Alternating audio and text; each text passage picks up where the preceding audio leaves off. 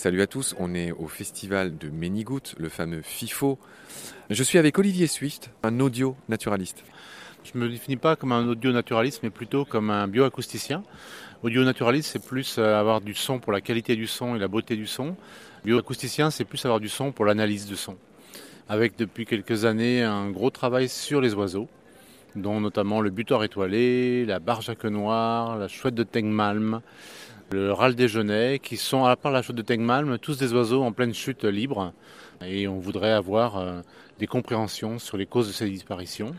Tu as parlé de la barge euh, à queue noire et c'est drôle parce qu'on n'est pas loin de Léa Colobert qui est sur son terrain. Tu connais euh, la jeune Léa Colobert Cette belle chaîne qui s'appelle euh, Enjoy Nature With Me, qui est un super compte Insta, qui est photographe aussi, qui est une ressortissante de cette fameuse école qui s'appelle l'IFCAM, mhm. qui est le, grand partenaire, je ne sais pas comment dire, de, de ce FIFO. Enfin bref, Olivier, donc barge à queue noire, qu'est-ce que tu me racontes pour satisfaire ma curiosité de naturaliste en herbe? La barge à queue noire. 50% de la population vit dans les marais de la Vendée, favorisée par une grande dynamique d'acteurs, notamment les paysans de nature, qui sont des naturalistes paysans, et non pas des paysans naturalistes, c'est-à-dire qui revendiquent d'abord l'aspect naturaliste, et qui euh, ont fait des transitions de différentes activités pour devenir en fait paysans. Et à travers cette activité, ils veulent protéger un oiseau qui est la barge à noire, qui est un oiseau qui est pareil en effondrement, donc il y a trois grandes populations actuellement. Il y en a une dans le Pays-Bas, une en Islande et une en France. Et on s'aperçoit que bah, c'est des espèces qui sont euh, en réelle chute libre.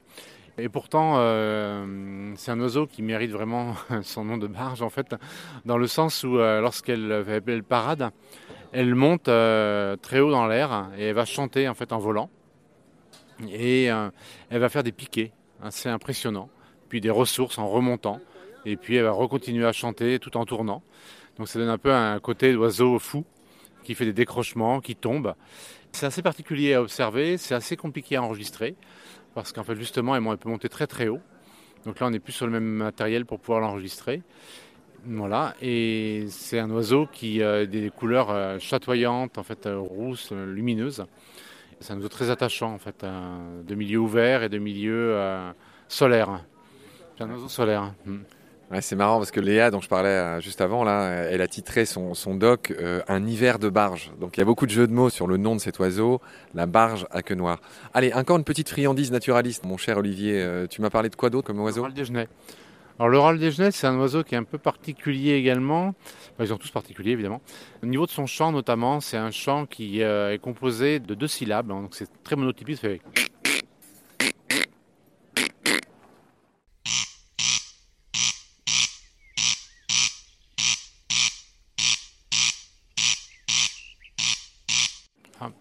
Et donc, euh, ce chant en deux syllabes, euh, a priori, on pourrait supposer qu'il est tellement simple qu'il ne permet pas de distinguer les individus. Pareil, une puissance énorme de sortie, je ne connais pas exactement le nombre de décibels, mais c'est vraiment gigantesque. Pour un tout petit oiseau hein, qui euh, fait à peine 20 cm en haut du sol, l'idée, en fait, c'est d'arriver à travailler sur une matière aussi pauvre en apparence pour pouvoir, en fait, identifier l'individu. Il faut savoir que l'oreille humaine, elle euh, décortique euh, dix fois moins d'informations que celle d'un oiseau. Donc quand on entend nous, eh bien l'oiseau il entend toutes les petites euh, vibrations qu'il y a dans le c'est qu'il entend les dung dung dung dung dung dung dung dans la syllabe. Et ces différentes vibrations, qu'on appelle des pulsations dans la syllabe, permet à chaque individu de se reconnaître entre eux. Bonjour, je suis Pierre, je suis sur ce territoire. Voilà, en fait ce que dit grosso modo un oiseau, il dit trois informations importantes. Il dit je suis un râle déjeuner. Je suis un râle déjeuner qui vit dans l'estuaire de la Seine et je suis un râle déjeuner qui vit dans l'histoire de la scène et qui s'appelle Robert. Voilà, donc il dit tout ça en même temps à chaque fois qu'il chante. Et sûrement d'autres informations complémentaires sur lesquelles on travaille. Par exemple, je suis un râle déjeuner qui, travaille, qui, qui vit dans l'estuaire de la Seine, ou qui se reproduit dans l'estuaire de la Seine en tout cas, qui s'appelle Robert, et j'ai tel âge. Et je suis dans telle forme physique. C'est un petit peu comme nous aussi, on a une voix qui a un âge. On est habitué à entendre une voix jeune et une voix âgée. Donc on sait l'âge de l'individu à peu près, il y a des fois des surprises, hein, mais quand on entend parler d'un individu, et s'il parle comme ça, je m'appelle Robert. On sait que c'est un râle déjeuner qui est assez âgé. Et ce qui fait que tout le monde se reconnaît. Et on sait que dans la sélection sexuelle, souvent intervient le facteur de l'âge. C'est-à-dire que les femelles vont plutôt préférer des mâles âgés pour la simple et bonne raison que ces mâles-là, s'ils ont réussi à vivre jusque-là, c'est qu'ils ont une bonne stratégie, donc des bons gènes, une bonne immunité, Et donc, ils vont avoir plutôt tendance à choisir des mâles âgés, d'autant plus qu'ils ne s'occuperont pas après de la progéniture. Donc, ils vont plutôt transmettre des bons gènes, des gènes de résistance avec une forte immunité. Et voilà, donc c'est un, oiseau assez, incroyable. Et quand on décortique en fait les pulsations, eh on arrive à trouver dans l'écart des pulsations, la structure des pulsations, l'individu. En fait, on arrive à trouver la signature individuelle de chaque râle déjeuner. Mon cher Olivier, j'ai raison de t'aimer. Je pense qu'on a raison de te choisir pour faire Symphonie. Tu vois, c'est typiquement des choses qu'on va raconter dans Symphonie, là, ce que tu es en train de dire. Je te remercie pour tout le temps que tu nous as accordé. Bonne euh, déambulation au FIFO et prends soin de toi. Oui, bah merci et merci pour cette interview et j'espère que ça permettra de faire euh, cheminer la réflexion naturaliste et, euh, et la protection de l'environnement. Ah non, pas douter Olivier. Prends soin de toi, salut. À bientôt, merci beaucoup.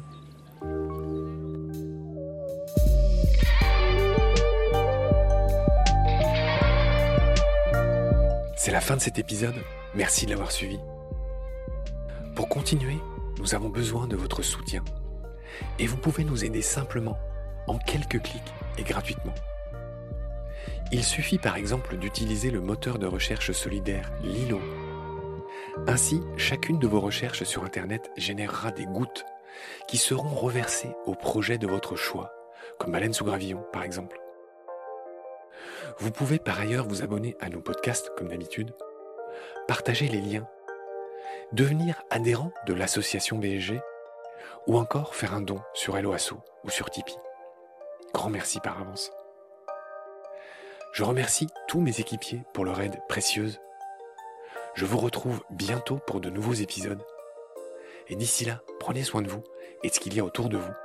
Merci. À bientôt.